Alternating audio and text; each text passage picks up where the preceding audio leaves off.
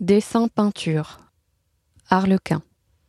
On peut voir dans Harlequin, euh, du fait de sa récurrence euh, dans l'œuvre, de la permanence euh, de cette figure, une forme de double de l'artiste. Double de l'artiste, certes, mais Picasso emploie ici un autre visage que le sien pour donner figure à ce personnage, puisque c'est un portrait d'un autre peintre, Joaquin Salvado, qui sert ici pour l'Arlequin de 1923. Picasso, pour euh, représenter Harlequin, se sert d'un véritable costume d'Arlequin qu'il avait en sa possession et qui lui avait été donné par Jean Cocteau, l'ami, le poète, en 1916.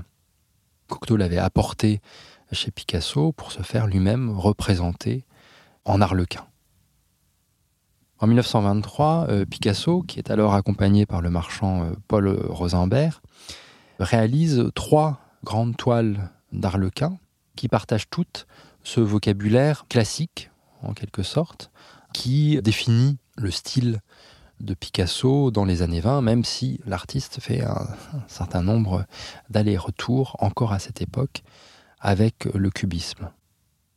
La toile du Musée national euh, d'art moderne, qu'on a ici dans l'exposition, est particulièrement frappante par son inachèvement, mais il faut dire immédiatement son inachèvement euh, volontaire, euh, voulu, assumé. Picasso, en quelque sorte, dénude la peinture pour faire apparaître le dessin. La mélancolie euh, de cet arlequin est renforcée par le sentiment d'irréalité que donne cet inachèvement de la peinture.